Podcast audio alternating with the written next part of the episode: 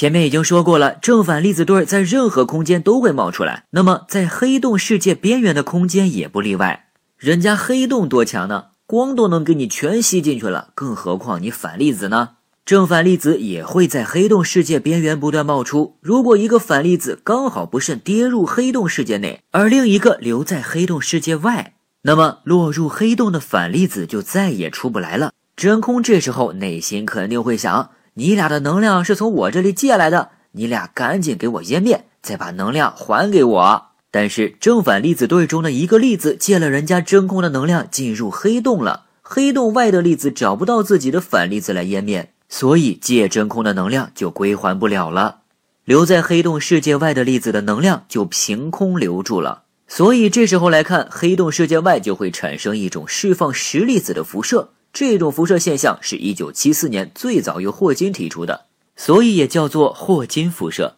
留在黑洞世界外的粒子携带的能量是额外从真空那儿借的，现在能量还不回去了，这里好像违背了能量守恒定律。从能量守恒定律依旧有效的角度出发，科学家就预测，落入黑洞的粒子必然携带了负能量。这种带有负能量的粒子会与黑洞内的正物质相遇湮灭，所以真空内部的能量会慢慢变少，黑洞到时候就会蒸发掉。但是大质量黑洞又在不断吞噬天体，黑洞内部就又有了源源不断的能量摄入，所以大质量黑洞的能量一时半会儿还不会被负能量粒子抵消完。但是小质量黑洞吞噬天体的能力有限。没有持续的外在能量的摄入，小质量黑洞的能量就会比较快的被负能量粒子抵消完，直到蒸发消失。科学家计算，质量和月球相近的黑洞，也就是质量为四点五乘以十的二十二次方千克的黑洞，吸收外在能量的速度和内部负能量粒子抵消能量的速度相等，所以低于这一质量的黑洞只会不断蒸发，直到彻底消失。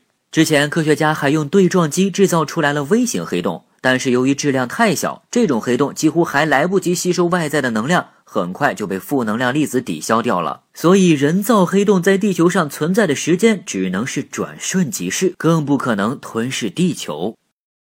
正反物质不仅可以预测霍金辐射，还可以解释宇宙为什么会发生大爆炸。按照物理学家之前的预想，宇宙本来就不存在，因为宇宙诞生之前正反物质数量一样多，这就是正反物质对称机制。所以正反物质会完全湮灭，以至于什么都没有。但是在一百三十八点二亿年前的某一刻，宇宙中有一种未知的机制触发了正反物质对称机制，正反物质数量出现了失衡，正物质的数量大于反物质，所以额外多出的正物质就开始迸发出来了，导致宇宙发生大爆炸。大爆炸一开始，大部分正物质和反物质就已经相互湮灭掉了。但是还是残留了部分正物质，这些正物质才组成了我们现在宇宙的万物。那宇宙诞生之初消失的反物质去哪里了？目前物理学家还不知道，这依旧是现代物理学未解之谜。如果你能提出新的理论解释反物质消失之谜，那这第二年的物理学诺奖就非你莫属了。